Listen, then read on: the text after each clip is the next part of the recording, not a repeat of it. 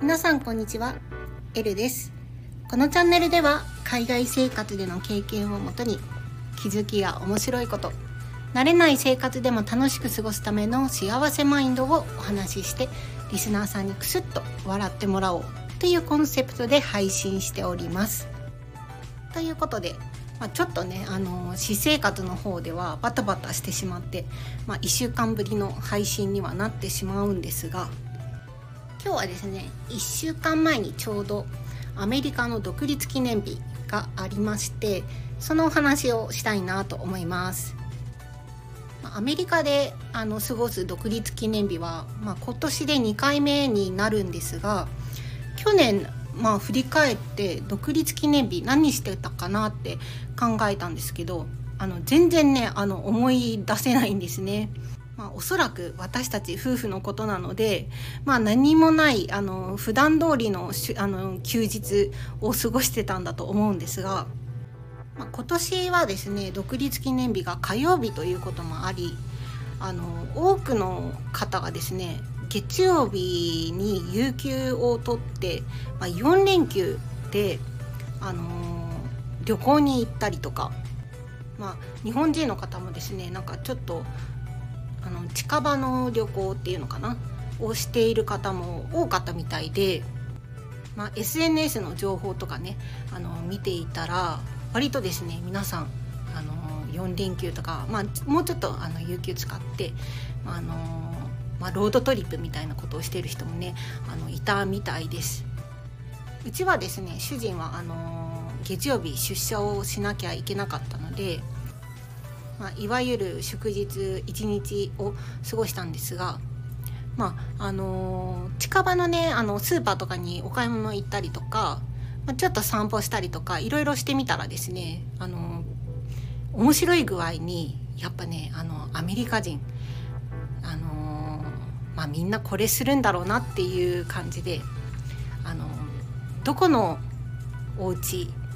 を覗いてもですねまあ覗いてもって言ったらちょっと変ですが、まあ、車で運転しててあの近くの公園とかあの庭付きのお家とかを通るんですけどあの結構な確率で皆さんバーベキューをしていました。でスーパーに寄った時もですねまあ、割とあのお肉コーナーっていうのかなあのブッチャーって、まあ、お肉屋さんちゃんとしたあの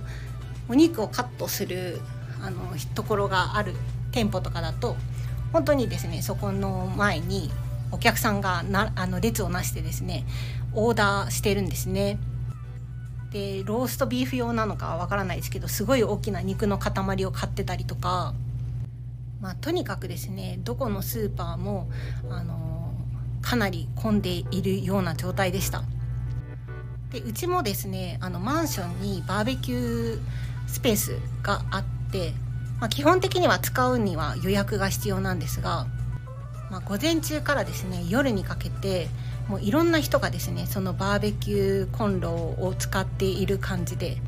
まあ、とにかくね、あのー、外でみんなお肉を焼きたいとみんなでバーベキューを楽しみたいっていう感じが伺えてですねすごい面白かったです。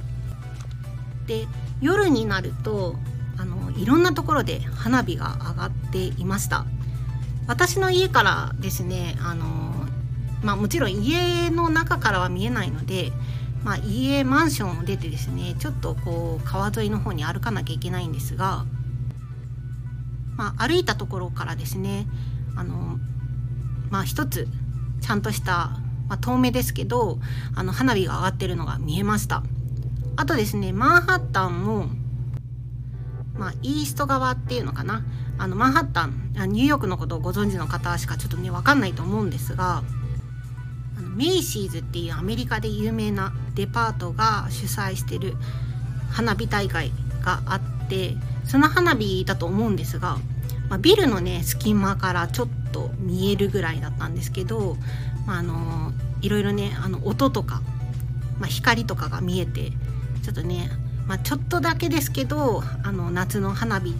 花火大会というか、まあ、夏の、あのー、気分を味わえてよかったなっていうふうに思いました。ちなみにですね、あのー、アメリカ個人花火を上げる人があのちょこちょこいないるんですよ。どっかであの打ち上げ花火を調達してきてですね勝手にそこら辺のあの道端とか公園とかで花火上げ始めちゃったりとかねしてですねうちの家の前あたりでも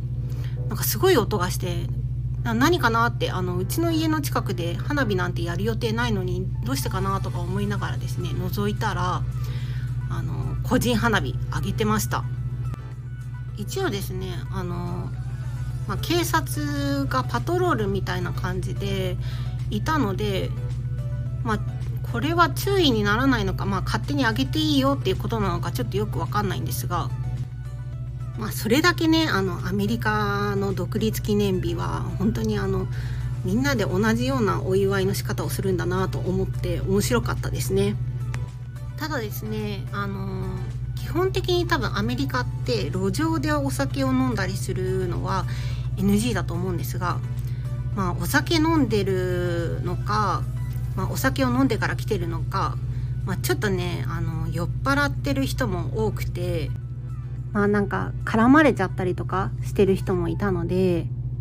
まあ、その分、まあ、警戒しながら、まあ、楽しんでいたような感じでした。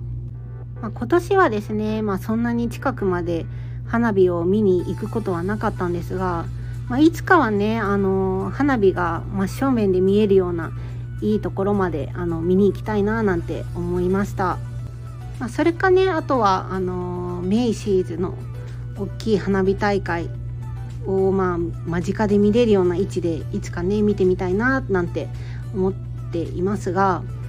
まあメイシーズの花火大会はあのかなりね人が混むし席をあの高いお金ね払って多分あの予約しないといけないと思うのでまあ私たちはあの夫婦というか家族はですね、まあ、そこまでして、まあ、メイシーズまで行かなくていいかななんてちょっとね思ったりはしていますが是非ねマンハッタンに住んでいる方とかはあのメイシーズの花火大会を、まあ、来年とかでもねあの見てみたらいいんじゃないかななんて思います。あとですねあのアメリカの独立記念日の近くになるといろんなお店でですねアメリカの国旗がすごい増えるんですね。あの国旗を販売しているお店っていうのかな。で独立記念日にもかかわらずあのー、まあ、普段からですねアメリカの国旗を家に飾ってる家とかも多くてですねいやそういうのも日本とかだったらあんまりあまりっていうか、まあ、ほぼしないような感じなのでまアメリカ人アメリカに住んでいる人はアメリカに対する、まあ、愛国心が強いなっていうふうに感じています。